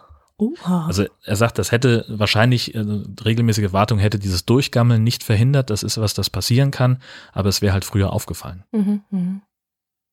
Ja, und vermutlich war es dann kurz vor Wochenende oder wie, wie war das? Ja, also Donnerstagabend. Ah, Nee, Quatsch. Nee, nee, nee, nee, nee. Es war Mittwochabend, okay. dass wir angerufen haben, oder Mittwochnachmittag. Da kam der auch gleich und äh, das Ersatzteil brauchte aber bis Freitag, bis es da war. Ah, dann. Also da, weil das eben eine, eine Heizung, ein Heizungsmodell ist, das wird seit 20 Jahren schon nicht mehr gebaut und es gab nicht so viele davon, weil die Baureihe wohl irgendwie nicht so toll war. Mhm. Deswegen hat das jetzt nicht jeder auf Lager und sie mussten da irgendwie drei oder vier Großhändler abtelefonieren und haben das dann aber per Express bestellt und Freitagmorgen um halb acht stand pünktlich der Klempner vor der Tür, stolz wie Oscar, er hatte das Teil. Und äh, aber was irgendwie komisch war, dass die Dichtungen da nicht, also die Originaldichtungen, die mitgeliefert wurden, waren zu groß für die Anschlüsse. So, ganz komisch. Mhm. Mhm. Okay. Aber es läuft wieder, alles ist warm, alles ist schick. Aber ihr und, hattet den äh, Kachelofen an. Also ja, so, ein- so ein Kaminofen mit so einem. Mhm. äh, mit so, mit so einem Glas äh, vorne, dass du das Feuer Ach, auch schön. lodern siehst. Ach, Äh, schön. Sehr, sehr stimmungsvoll. Und zum Und ersten Abby war Mal stolz angehabt. wie Oscar. Bitte, Entschuldigung. Und zum ersten Mal angehabt. Warum habt ihr das nicht schon früher mal? Das war auch rein aus der Gemütlichkeit heraus. Weil wir erst seit Juni hier wohnen. Ja, der Winter ist ja schon ein ergab? bisschen länger inzwischen. Naja, aber also es ergab sich einfach noch nicht. Okay.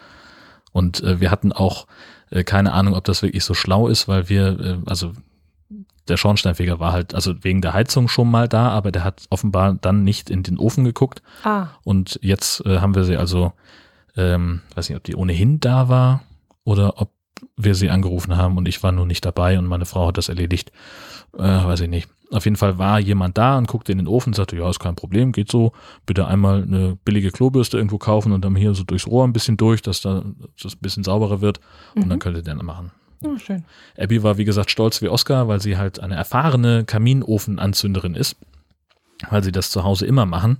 Äh, sie begründet das damit, dass ihr Vater so geizig ist und nicht so gerne heizt, Mhm. äh, für, für Heizkosten aufkommen möchte und deswegen haben sie halt sehr viel äh, Ofenwärme im Haus. Mhm. Na schön, dann hattet ihr ja gleich eine Fachfrau, So ist es. die das gemacht hat für euch. Die aber auch gleich aufgelegt hat, als wollte sie irgendwie backen. Also es war, war dann doch ein bisschen arg warm äh, und nach dem, äh, also als sie das zweite Mal nachgelegt hat, habe ich gesagt, so vielleicht reichen zwei Scheite Holz, es müssen nicht drei oder mehr sein. Mhm. Ja, vielleicht friert sie ja besonders viel oder so. Kann ja sein. Nein, sie kennt das einfach so von zu Hause. Die knallen da halt richtig, richtig Holz drauf. Ähm, und jetzt muss man natürlich auch sagen, bei uns, ähm, also das Holz, das liegt offenbar schon sehr lange im Schuppen. Es ist knochentrocken, es brennt Ja. sofort an. Mhm. Also wenn das muss wirklich nur auf die Glut legen von dem alten Zeug und sie fing dann wieder an mit Küchenpapier und da müssen wir hier anzünden, da. Okay, vielleicht habe ich da so ein bisschen eine Idee. Zack, und es brannte. Das war richtig cool. Okay, okay, schön.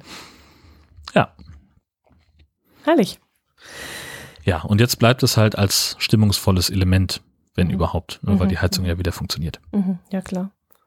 Ach, ich finde so eine, so eine Feuerwärme finde ich schon schön, aber ähm, ich möchte mir die ganze Arbeit eigentlich nicht antun. Also, und, und wenn du Holz auch zukaufen musst, ergibt das für mich sowieso keinen Sinn. Also wenn man jetzt einen eigenen Wald hätte oder selber gehen würde und Holz schlagen würde, dann wäre das für mich noch irgendwas anderes. Aber äh, losgehen, um Holz zu kaufen und dann diese ganze Arbeit und die Drecklerei und so, ich weiß nicht so recht. Also, nee. Muss Ja, das bleibt ja jetzt dann an mir hängen. Ne? Also ich werde jetzt, ähm, ähm, wenn ich am Wochenende ähm, mal Zeit dafür habe, dann nehme ich mir halt einen Eimer und ein Schäufelchen und dann muss die ganze Asche mal da raus und Genau. weggebracht werden. Da Ja. kümmert sich ja außer mir wieder keiner drum, ist ja klar. Ist ja auch Männerarbeit, bäh. Natürlich, da ist es dann wieder Männerarbeit. Oh Gott. Immer. Holz, ich habe Holz gemacht.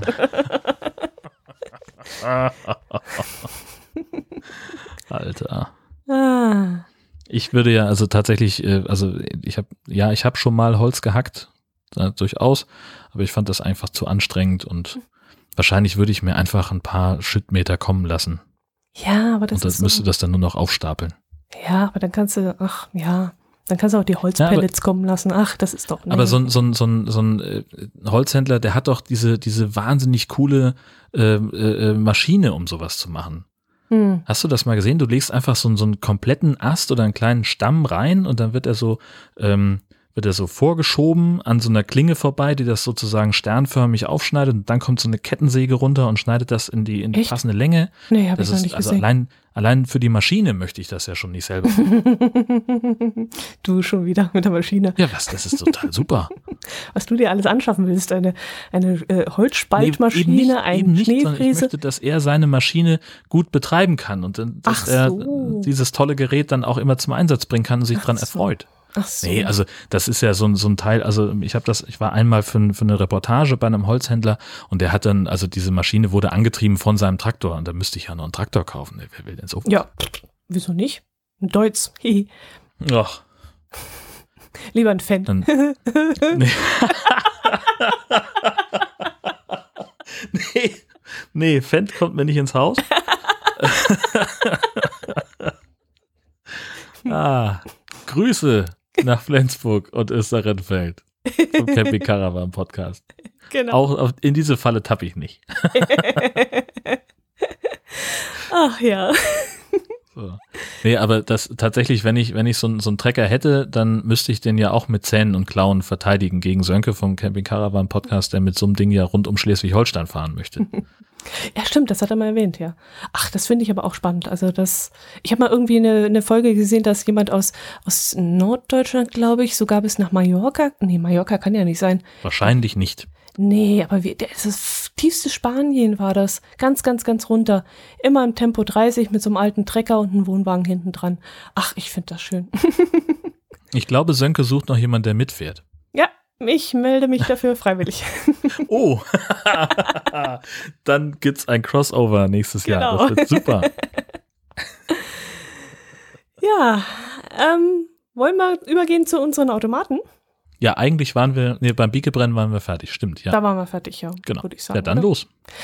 Ja, das äh, Mettbrötchen hat ja uns letztes Mal äh, einen, ähm, ein Bild von einem japanischen Süßigkeitsautomaten geschickt und wir hatten ja noch darüber gerätselt, was denn da drumherum so so vorzufinden ist. Wir haben ja gedacht, es steht bestimmt vor irgendeinem japanischen Geschäft und wenn das japanische Geschäft geschlossen ist, dann steht immer noch der Automat davor, sodass man dann so kleinere Snacks immer noch holen kann. Und sie hat äh, sich dann nochmal bei mir gemeldet und hat gesagt, nein, also dieser Automat stand ganz äh, solo in der Landschaft rum. Da war kein japanisches Restaurant oder japanisches Geschäft in der Nähe. Und ja, das äh, hat mich dann wieder zum Grübeln gebracht, weil ich dachte, was bringt das, ehrlich gesagt? Also ich würde jetzt nicht gezielt zu diesem Automaten gehen, um irgendwas Japanisches zu holen. Äh, hat Also sich du mir nicht vielleicht. Ja, Aber die Leute da in der Gegend, die fanden es finden es bestimmt super, sonst gäbe es den Automaten ja nicht. oder, ja gut, du weißt ja nicht, wie lange es ihn noch gibt. Naja, der wird wohl nicht das Schicksal des Pizzaautomaten in Kiel erleiden. Ja. wer weiß, wer nach weiß. nur wenigen Jahren äh, schon wieder weg war. Nee, aber äh, Elli, vielen Dank für den für diesen wichtigen Hinweis. Äh, da, schöne Ergänzung, Dankeschön. Ja. Und dann hast du hier irgendwie noch einen, was ist das denn für ein Automaten? Äh, vom lieben Kastenfisch. Der hat uns etwas geschickt und zwar einen Tweet, äh, den er aufgeschnappt hat von einem, wie nennt er sich, Dr. Phil Frechdachs. Und der hat einen Automaten fotografiert, Blumenvasen. Das ist ja mal spannend, das hatten wir jetzt auch noch nicht. Naja, das ist, ähm, also mutmaßlich hängt das in einem Krankenhaus, Ah, wo äh, viele äh, Menschen mit Blumensträußen, aber wenige mit Vasen ankommen. Ah das wäre ja, du, die sind gar nicht teuer, die kosten nur einen Euro. Ja, eben. Ja, aber die werden doch normalerweise ausgeliehen. Also normalerweise kommst du doch dahin und dann leihen sie dir die Blumenvase und du kannst dann hinterher die wieder naja, aber mal ganz ehrlich, wenn, wenn ich ein Krankenhaus wäre Hm, und ich hätte irgendwie 2000 Betten, hm. wo soll ich denn die ganzen Vasen hinstellen? Und wo, wer soll die denn kaufen? Also dann, Ja, also ich- warte mal, ich habe von irgendjemand hat, ah, wo habe ich das her? Keine Ahnung. Ähm, ach genau, eine Freundin von uns arbeitet im Krankenhaus Hm. und die hat zu irgendeinem Geburtstag oder sonst einer Feierlichkeit einen Strauß Blumen mitgebracht und eine Vase aus dem Krankenhaus, in dem sie arbeitet. Und das ist einfach so ein faltbares Plastikding, okay. äh, was man so, so aufklappen kann, in Anführungszeichen. Und dann wird es eben äh, dreidimensional, da kann man Wasser reintun, zack, hat man eine Vase. okay. Und ansonsten verstaut man es halt in der Schublade. Sowas brauchst du als Krankenhaus.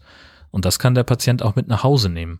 Wenn ich jetzt, äh, ich liege sechs Wochen im Krankenhaus mit einem gebrochenen Bein, da kommen zig Leute vorbei. Halb Podcast Deutschland macht seine Aufwartung A, um mir Penisse auf den Gips zu malen und B, um Blumen dazulassen. Und dann stehe ich da mit 18 Festmeter Blumen und die, und dann die ganzen Krankenhausvasen und dann soll ich das alles nach Hause bringen? Wird schwierig. Ja, ist ein Argument, ja. dem ich folgen kann, das stimmt. Ich habe jetzt gerade mal äh, die, das Gespräch noch nachgelesen, was da kam. Diese Dinger scheinen auch aus Recyclingpapier zu bestehen. Aber in, ja aber im Papier kannst du doch keine, kein, kein Wasser einfüllen. Wenn du die Blumen gießt oder, oder, oder äh, Wasser einfüllst, um die äh, Blumen da reinzustellen, dann wird doch das nass. Das geht doch kaputt, das Papier. Ja, aber Hä? hast du Hä? schon mal irgendwie aus so einer so ein Trinkpäckchen irgendwie getrunken? Das kann man ja beschichten. So ein, so ein was weiß ich, so ein, so ein Kaffeebecher, so ein Pappbecher, das ist, der läuft Ach ja auch nicht aus. Was. Ja, aber du musst das Beschicht, die Beschichtung aber auch aus Plastik sein. Also kann es ja nicht äh, nur rei reines recycelbares Papier sein. Na, oder Wachs. Keine Ahnung. Spannend. Ich weiß nicht, wie, wie die das machen, aber also ich würde es so machen, wahrscheinlich. Hm.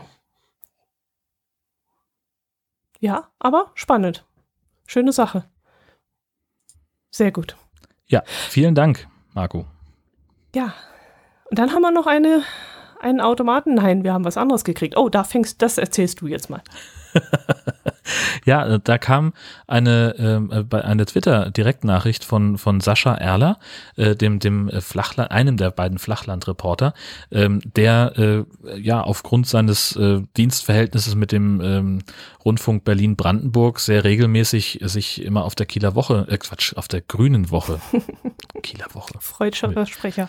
genau. Also er hält sich auf der Grünen Woche auf und äh, die senden auch von da und produzieren Beiträge in einem gläsernen Studio im, in der Brandenburg-Halle ähm, und ähm, er macht natürlich Reportagen und Interviews und so weiter und hat irgendwann geschrieben, so Mensch, habt ihr nicht Interesse äh, an einem kleinen Interview äh, von der Grünen Woche? Und da habe ich gesagt, ja gut, also wenn du jemanden findest, der irgendwie was mit, mit äh, entweder Schleswig-Holstein oder Bayern zu tun hat oder noch geiler mit Automaten, dann bitte sehr, nehmen wir gerne.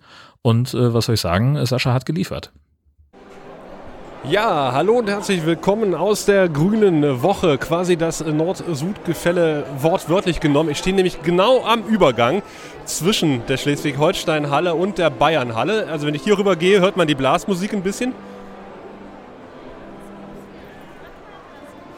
Ja, ist vielleicht nicht ganz so gut zu hören und äh, hier in der Schleswig-Holstein-Halle, wenn ich jetzt wieder rübergehe, erzählt uns ein Koch erstaunlicherweise nichts über Fisch, sondern über einen Karnevalsverein aus Schleswig-Holstein. Ich gucke auf Dittmarscher Pilsner im Vordergrund, im Rücken steht mir das äh, Wikinger Met und äh, hier ist quasi das Nord-Süd-Gefälle ganz, ganz schnell überwunden. Man muss noch nicht mal diesen kleinen Umweg über die Hessenhalle gehen. Aber ich habe natürlich auch den ein oder anderen interessanten Automaten entdeckt hier auf der Grünen Woche. Unter anderem in der Niederlandehalle, wo es äh, frisches Gemüse aus die den Niederlanden im Automaten gab. Und dann natürlich in der Baden-Württemberg-Halle, wo ich auch einen Automaten entdeckt habe, natürlich sofort fotografiert habe für euch. Und dann habe ich mir gedacht, Mensch, ich gehe da noch mal hin, weil ich nämlich gelesen habe, dass die in Deutschland über 1700 Automaten vertrieben haben und äh, da ein ganz interessantes Konzept fahren. Und deswegen habe ich mich mal mit dem Chef verabredet, mit dem Stefan Stüver von regiomat.de und habe ein kleines Interview gemacht. Vielleicht ist es ja ganz interessant. Wir stehen jetzt gerade an einem sogenannten Regiomaten, in dem unter anderem Wein, Nudeln und Eier sind. Äh, ist das so ein typisches Produktportfolio, was man bei Ihnen ziehen kann? Ja, nicht nur. Also tatsächlich alles Mögliche da drin, vom Joghurt über das Grillfleisch, über Kuchen. Dann haben wir äh, Milchprodukte, alles. Es, es gibt fast keine Grenzen und auch wir sind jedes Mal überrascht, was unsere Kunden tatsächlich immer noch für neue Ideen mit dazu bringen. Das heißt, Sie stellen Automaten zur Verfügung und der Kunde bestückt die? Wir verkaufen oder verließen die Automaten und gehen die Projekte mit in Direktvermarktung durch. Das heißt, wir haben einen Bauernhofladen, wir haben eine Metzgerei. Solche Kunden betreuen wir, die die Direktvermarktung noch nach vorne treiben. Wir wollen der Hofladen der Zukunft sein. Das ist unser Ziel mit dem Gerät. Was ist jetzt der Unterschied zu normalen Anführungszeichen Automaten? Also äh, warum soll ich einen Regiomaten äh, mir anschaffen? Naja, da, da muss ich ein bisschen weiter ausholen. Der Ursprung ist viel früher gewesen. Also ich mache seit 41 Jahren Automaten. Jetzt bin ich 47, das heißt, ich habe mit sechs Jahren angefangen bei meiner Mama. Erste Technikerjacke da gekriegt und dann äh, losgelegt. Und jetzt bin ich immer mit der Idee los, ich muss das Image des Automaten verändern. Und vor 15 Jahren habe ich dann eigentlich angefangen, mir Gedanken zu machen. Bis dahin hatten wir Spiralautomaten, wie jetzt die auf dem Bahnhof, wie man sie kennt in den Firmen. So, und daraus hin mussten wir komplett andere Automaten verwenden, andere Technologien, weil wir reden jetzt halt nicht mehr über einen Schokoriegel oder über ein Getränk, sondern wir haben hier eine HCCB-Pflicht. Wir müssen die Kühlung, die muss draußen bei 35 Grad funktionieren, der muss aber auch bei minus 30 Grad funktionieren. Wir haben äh, eine ganz andere Isolierart da drin, eine ganz andere Technologie. Eine, äh, wir arbeiten dann eben, sind auf die Förderbänder gekommen. Seither machen wir das mit den Förderbändern und mit einem Lift, der das Produkt dann auch sanft abholt. Weil wenn die Eier runterfallen und wir haben unten Rührei, ist auch doof. Das wäre meine Frage gewesen. Ich habe nämlich die ganze Zeit auf die Eierpackungen gestiert, äh, so nebenbei so ein bisschen. Das heißt, da kommt dann, äh, habe ich eben auch aus dem Augenwinkel gesehen, es fährt eine Etage hoch und holt mir die Produkte ab. Wie funktioniert das genau? Ganz genau. Da hat es einen Lift, so wie man es ein ganz normaler Aufzug, wie man es kennt, wenn man einsteigt im Hotel. Und genauso funktioniert er eigentlich. Der fährt hoch bis zu der Etage und holt das Produkt dann eben sanft ab. Also macht er, es darf eben kein Rührei passieren, weil wir haben tatsächlich auch aufgrund des Eierskandals haben wir jetzt locker 600, 700 Eierautomaten, reine Eierautomaten draußen, die am Tag bis zu zweieinhalbtausend Eier verkaufen. Wenn da Bruch wäre, wäre echt doof. Ich habe auch eben ein bisschen im Prospekt geblättert. Es gibt verschiedene Arten von Automaten. Also ja. äh, was für verschiedene gibt es denn da eigentlich? Naja, wir versorgen natürlich jetzt noch zusätzlich, kriegen wir immer wieder ein neues Input. Was müssen wir noch tun? Jetzt haben wir gerade über die Kartoffelhäuschen, war letztes Jahr so eine Ausarbeitung, wo dann unsere Kunden auf uns zukommen und sagen, hey, die Kartoffelhäuschen mit der offenen Kasse, das können wir nicht mehr halten, wir hören auf. Wir bauen auch keine Kartoffeln mehr an, weil wir haben 60 Prozent äh, Diebstahl. Und 60 Prozent ist einfach mal eine Nummer. Ja. Die können nicht mehr am Leben erhalten werden. Schade, dass sich da das Land so entwickelt, aber wir können das nicht bremsen. Was wir aber dazu tun können, ist dann eben einen Automat wiederum bauen, der genau das verhindert. Deswegen haben wir jetzt neue Geräte gebaut, indem man auch mal so einen 5 Liter Back-in-Box-Saft, Direktsaft reinpackt, indem man dann Kartoffel 10 Kilo reinpackt oder Äpfel wir haben hin bis zu unserem größten, da packen wir 800 Kilo Kartoffeln rein, unterschiedliche Arten und Gemüse. Es gibt extrem viele neue Abenteuer, die wir da zu bewältigen haben. Eins zum Beispiel, das finde ich auch total klasse, wir haben ein, äh, äh, die Lisa Zapf, das bei Kandel unten in Süddeutschland hat einen Gemüsehof. Die ist 22 Jahre alt, taffes Mädel hat mittlerweile acht Regiomaten mit Salat drin, in den Ortschaften verteilt. Die sind wiederum mit dem Internet verbunden und sie guckt dann drauf, welcher äh, ihrer Regiomaten gerade was braucht. Wir gehen jetzt so weit, dass wir sagen, wir machen eine Vorbestellung, so dass die jetzt in eine Firma reingeht. Die hat jetzt zwei Firmen. Die Firmen haben die Regiomaten gekauft und sie beliefert rein. Die Mitarbeiter haben eine App, laden sich die runter und können ganz genau sagen, ich hätte gern den Salat heute oder ich hätte gerne äh, ähm, das Gericht noch zum Mittagessen und sie liefert als Direktvermarkter jetzt direkt in die Firma rein. Und frische geht es nicht mehr, weil jetzt können wir einen Obstsalat aus dem Automat kaufen, was früher nicht möglich war. Ja, ist ja super. Aber wenn ich jetzt Direktvermarkter bin, ich muss ja erstmal die Investition stemmen. Gut, ich kann den leasen, aber ich muss es ja erstmal wieder reinholen. Also, ja. was, was lege ich denn eigentlich hin für so einen Regiomaten? Naja, da gibt es von bis. Es kommt darauf an, was sie, was sie brauchen. Ich sag mal, ein Einstieg fängt an bei 10.000 Euro wenn man eine vernünftige Qualität wird. Es geht aber je nach Ladengröße, weil das ist dann nichts anderes wie eine, ein Verkaufsraum. Den kann ich nach oben drehen, den kann ich auch bis 30.000 Euro drehen. Das kommt eigentlich darauf an, wie groß soll er denn sein. Alles Mögliche. Okay, das muss ich erstmal reinholen. Aber ich habe mir eben angeguckt, Sie haben es auch gesagt, über 1000 Automaten in Deutschland, äh, auch auf der Karte verzeichnet. Ja. Also die Idee kommt offensichtlich an. Ja, kommt super an. Also wir sind jetzt auch hergegangen und haben äh, machen das jetzt auf, holen jetzt die ganzen Direktvermarkter rein. Wir wollen eben, wie schon gesagt, wir wollen das Handwerk stützen. Und jetzt äh, nehmen wir auch den Imker mit auf. Jetzt nehmen wir den kleinen Hofladen auf, ob er jetzt ein Regiomat hat oder nicht. Das ist jetzt mal dahingestellt. Wir hoffen, dass er vielleicht irgendwann mal einen hat, aber wir wollen jetzt tatsächlich alle reinholen. Es sind über 1700 draußen. Auf der Landkarte sieht man die jetzt schon. Und wir arbeiten daran, dass der kleine Hofladen, der 24-Stunden-Hofladen oder die 24-Stunden-Handwerksmetzgerei noch, dass die einfach da am Leben gehalten wird. Das ist eigentlich der Ansporn, den wir haben. Also das ist unsere Vision. Ich habe Kinder, die sind jetzt auch hier auf der Messe, rennen da auch rum und helfen da feste mit. Und ich will das Lebensmittel noch in einer Qualität auch noch in 20 Jahren da sind, die wir sonst verlieren. Das ist ein hehrer Ansatz. Ja. Wunderbar. Ich danke Ihnen. Vielen Dank. Ja, also der ein oder andere Automat, der euch gemeldet wurde in der Vergangenheit, der könnte tatsächlich von äh, Stefan Stüver stammen oder von einem seiner Mitarbeiter oder Mitarbeiterinnen. Ja, und ich hoffe, ich konnte euch ein bisschen Einblick gewähren in die Automatenszene in Deutschland und gebe zurück an die angeschlossenen Funkhäuser. Also, das ist doch mal der Wahnsinn. Vor allem, dass Schleswig-Holstein so nah an Bayern rangerückt ist, fand ich ja schon mal sensationell. Also die beiden Hallen, die waren ja wirklich nur ein Spalt breit voneinander getrennt und da war ja nichts dazwischen. von, von Schleswig-Holstein nach Bayern kein Hessen dazwischen, kein, kein, kein nix. Direkt angeschlossen. Das ist ja schon mal sehr schön. Das hat mir schon mal sehr gut gefallen. nee, war ein tolles Interview. Hat es wirklich Spaß gemacht, dazu zu hören. Ähm, was ich besonders interessant fand, war diese Zukunftsversion, die der Herr, wie hieß er nochmal, Stefan Stüver hatte, den der Sascha Eller da ähm, interviewt hat. Denn er sagt natürlich, dass die Hofläden in Zukunft eben Schwierigkeiten haben, einen Absatzmarkt zu finden und eben dieser Automat äh, die einzige Möglichkeit ist, frische Ware direkt an den Kunden weiterzugeben. Und das war ja auch das, was du auch schon öfters gesagt hast, dass das wirklich eine Chance für diese, ja, für die Bauern und für die Metzger sein wird, wenn so ein Automat direkt vor der Tür steht. Ich, äh, ja, kann ich mir durchaus vorstellen, dass solche Automaten immer mehr bei uns zu finden sein werden. Ähm, spannend fand ich auch das mit der Eier. Also da habe ich dann doch lachen müssen. ja. Also, dass die Eier natürlich nicht aus ein Meter Höhe fallen dürfen, sondern dass da die, die richtige Technik dahinter stecken muss und dass man an solchen äh, Sachen natürlich erstmal feilen muss und gucken muss, ja, wie kriege ich jetzt bitte schön die Eier sorgsam aus diesem Automaten raus oder eine krumme Wurst oder was weiß ich. Also fand ich richtig interessant. Also war ein ganz toller Beitrag. Herzlichen Dank dafür, das war super spannend.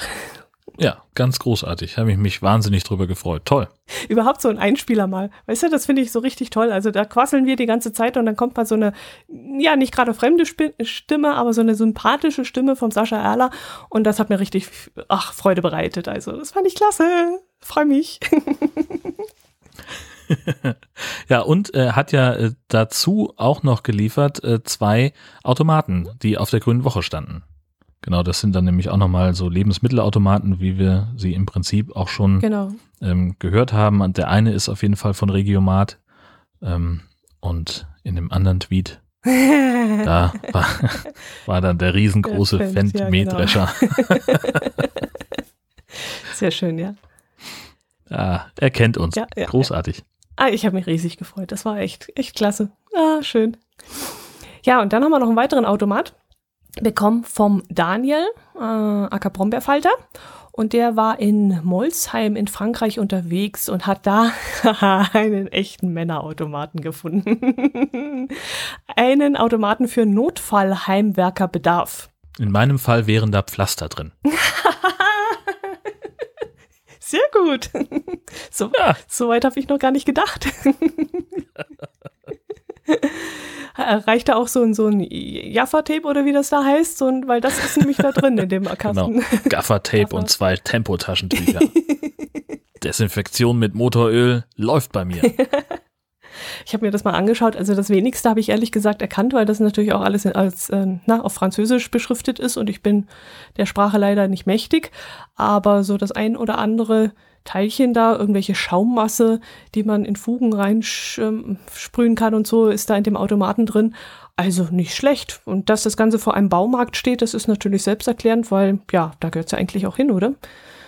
Ja, super sinnvoll, natürlich. Genauso wie der, der Fahrradschlauchautomat am, am Fahrradladen, ne? Wenn da halt gar nicht mehr, natürlich geht immer irgendwas kaputt, wenn der Laden gerade zu genau, hat. Und genau. natürlich, so, also ich weiß es einfach von mir selber, wenn ich mir irgendein Heimwerkerprojekt vornehme, das läuft immer so, dass ich irgendwie vier Tage projektiere und überlege, wie mache ich's, was brauche ich an Material. Dann fahre ich hin, kaufe den ganzen Bums, schaff das nach Hause, fang an, fluche ganz furchtbar, fahr noch dreimal zum Baumarkt, weil irgendwas fehlt oder ich was falsch gekauft habe und dann steht's irgendwann und meistens hält es dann auch. Mhm. Meistens. So, und, aber wenn, wenn dieses, ja, genau, meistens. Aber äh, wenn dieses Fluchen und nochmal hinfahren müssen dann außerhalb der Öffnungszeiten ist, dann besteht ja das Risiko, dass so ein Projekt dann mal liegen bleibt. Und das kann man ja nicht wollen. Mhm. Mit so einem Baumarktautomaten, äh, total geil.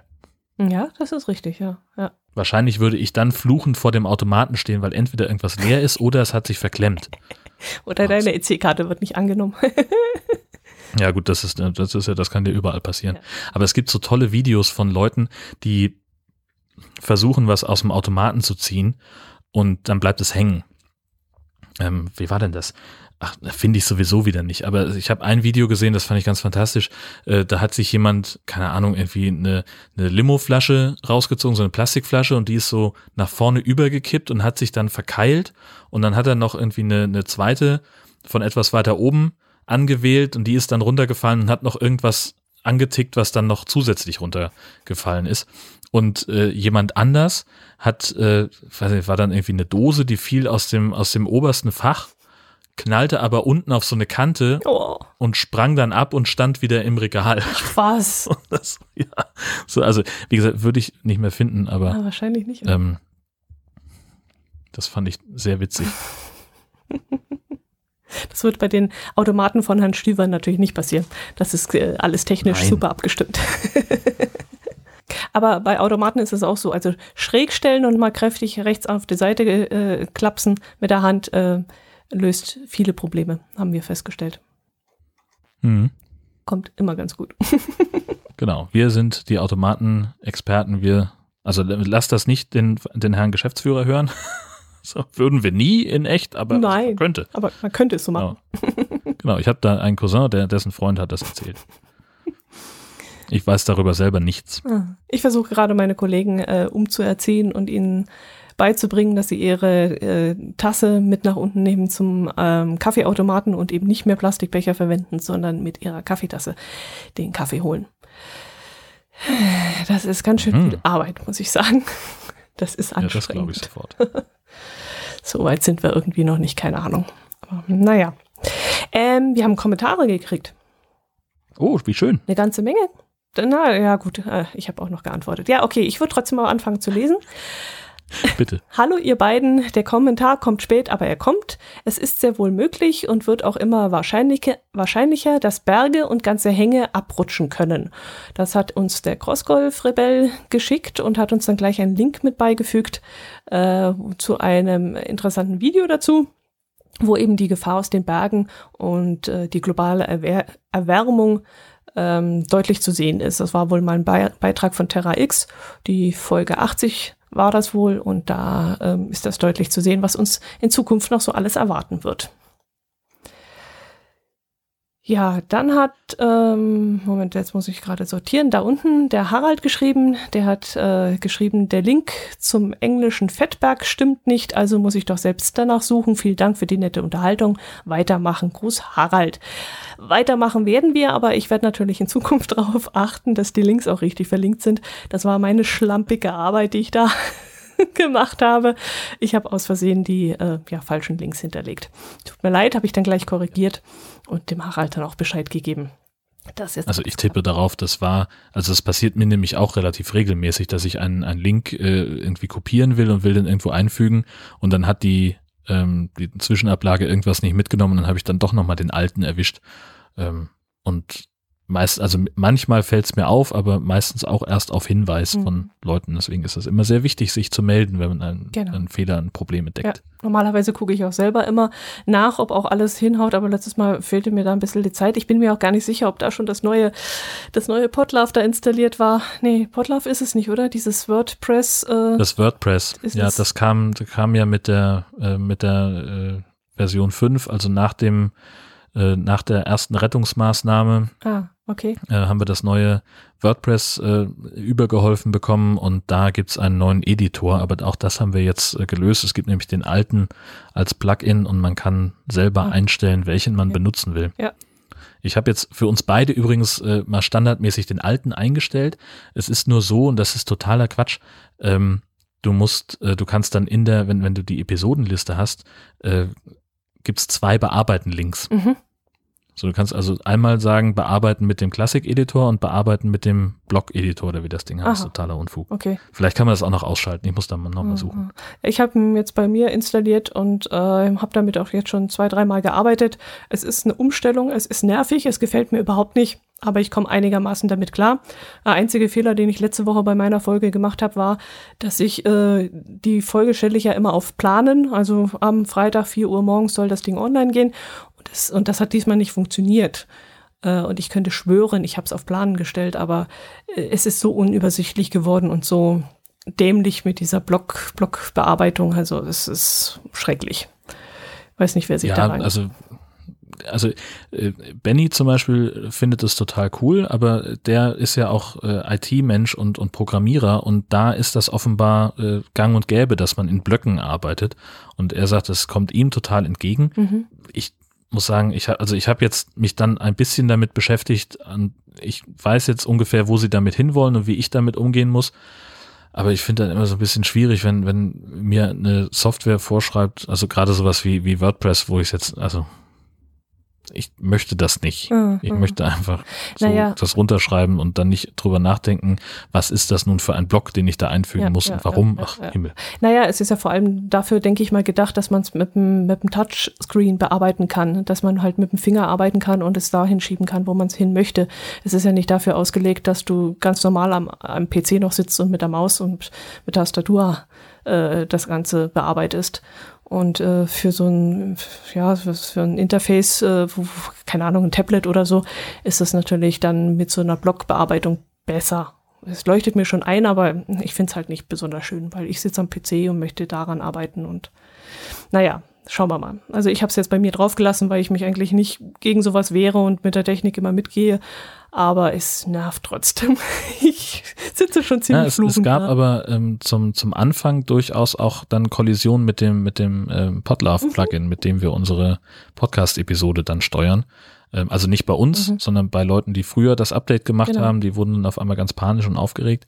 Ähm, aber äh, das ist natürlich problematisch, ne? wenn dann halt irgendwie sowas komplett Neues eingeführt wird, dann müsste man den Entwicklern von, von Plugins zumindest schon mal so ein bisschen einen Vorlauf geben und sagen, hier guckt mal bitte diese Beta-Version an, so machen wir es bald. Richtig. Aber naja, Ja, ja.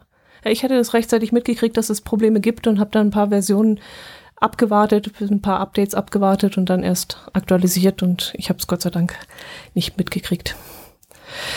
Jo, genau. Achso, und dann haben wir noch einen Kommentar, den möchten wir natürlich auch nicht vergessen, von der lieben Mini Lancelot. Hallo ihr zwei, falls es euch für euch noch interessant sein sollte, im Umkreis von Aachen, nee, Aachern, Achern. Genau, gibt es mehrere Kerzenautomaten, die von Behinderten betreut werden.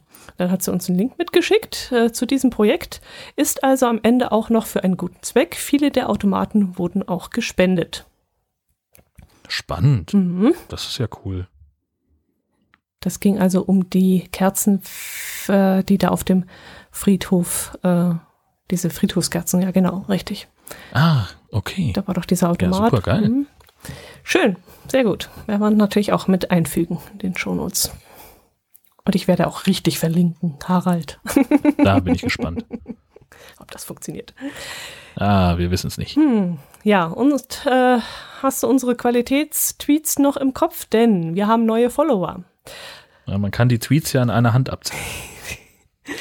Da war ist zum Beispiel die Gisela F., die jetzt deine äh, Qualitätstweets liest, der Stefan Kühl, der, der Amigo Verde, äh, Cyberbobs Podcast und der Sven mit W. Jetzt muss ich mal gleich nachgucken, was haben wir denn überhaupt getwittert? Ich glaube, um unser äh, technisches Problem ging es mal. Ja, richtig.